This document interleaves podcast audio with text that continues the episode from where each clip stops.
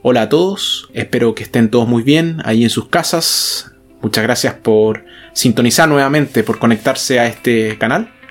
Hoy vamos a reflexionar la lectura de este domingo 23 del tiempo ordinario. De manera extraordinaria, hoy vamos a reflexionar la segunda lectura que está tomada de la carta de Santiago.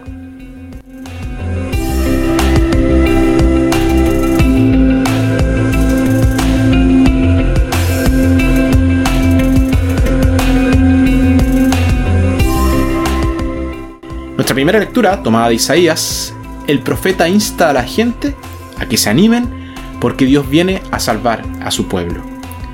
Nuestra segunda lectura, tomada de la carta de Santiago, la distinción de clases no debería tener lugar entre los cristianos. Y nuestro Evangelio, tomado de Marcos, Jesús cura a un gentil sordo y con problemas de habla.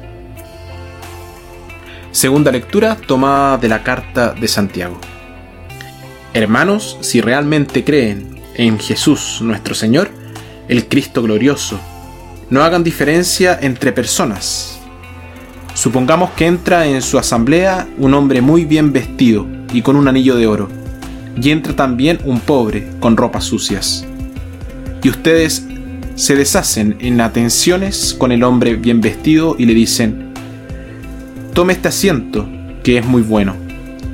Mientras que al pobre le dicen, quédate de pie, o bien siéntate en el suelo a mis pies. Díganme, ¿no sería hacer diferencias y discriminar con criterios pésimos? Miren hermanos, ¿acaso no ha escogido Dios a los pobres de este mundo para hacerlos ricos en la fe? ¿No les dará el reino que prometió a quienes lo aman? Palabra de Dios.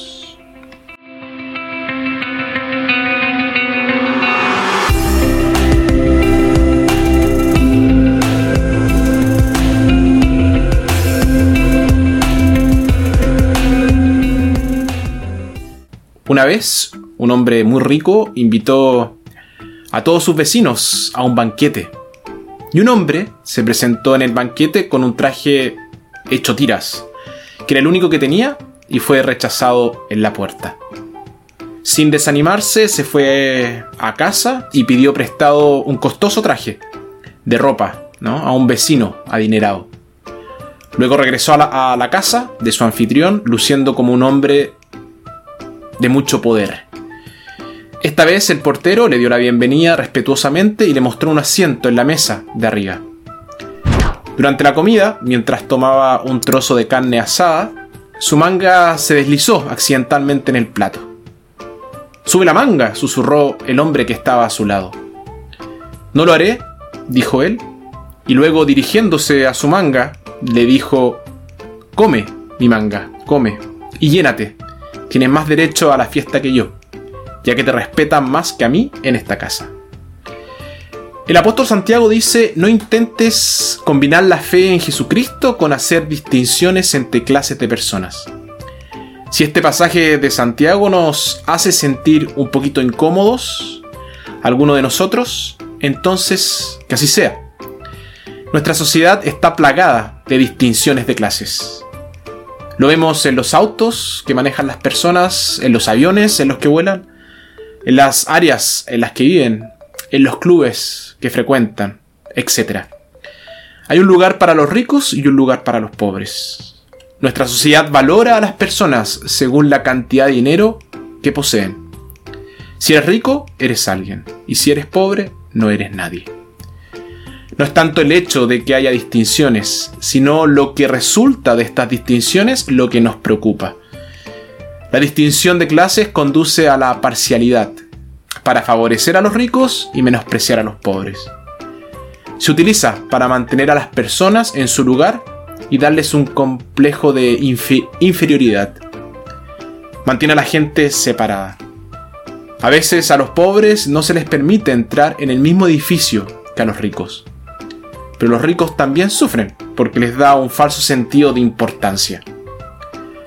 La distinción de clases conduce a un doble a una doble cara y no debería tener lugar entre los cristianos.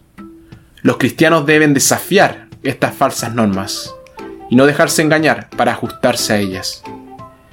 Hay momentos en que caen las barreras de clase.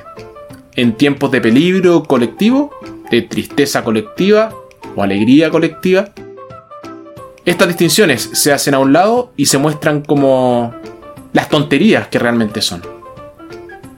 En tales ocasiones las personas se acercan unas a otras y se produce un gran enriquecimiento mutuo. Y esas ocasiones hacen que uno se dé cuenta de cuánto se pierde a través de estas divisiones artificiales. Si Dios muestra alguna parcialidad es hacia los pobres y los oprimidos. La preocupación de Dios por los pobres no significa que Dios los ama simplemente porque son pobres, como si la pobreza fuera una virtud. Dios se pone del lado de los pobres y oprimidos porque son tratados injustamente. La Biblia considera que los ricos oprimen a los pobres y Dios está decidido a vincular a los oprimidos. Los cristianos deben tratar de que sus normas se ajusten a las normas de Dios. La grandeza no se puede definir por clase, ni el bien ni el mal. Ninguna clase tiene el monopolio del bien o del mal, el sufrimiento o la alegría. Pero en cuanto a la fe, Santiago dice que son los pobres, según este mundo, los que son ricos en fe. Los ricos tienden a depender de sus riquezas, mientras que los pobres se dirigen a Dios instintivamente. Por eso Jesús dice, Bienaventurados los pobres, de ellos es el reino de los cielos. Aquí en la casa de Dios todas las barreras de clase caen, porque aquí se manifiesta nuestra verdadera dignidad. No se basa en las cosas que normalmente dividen a las personas y que son tan estimadas por la sociedad se basa en algo mucho más profundo, lo que son las personas. Somos hijos e hijas de Dios y hermanos y hermanas en Cristo. Cualquier otra distinción es trivial e insignificante. Cuando llegamos a la iglesia, estas otras distinciones se desvanecen, como la niebla de la mañana ante el sol.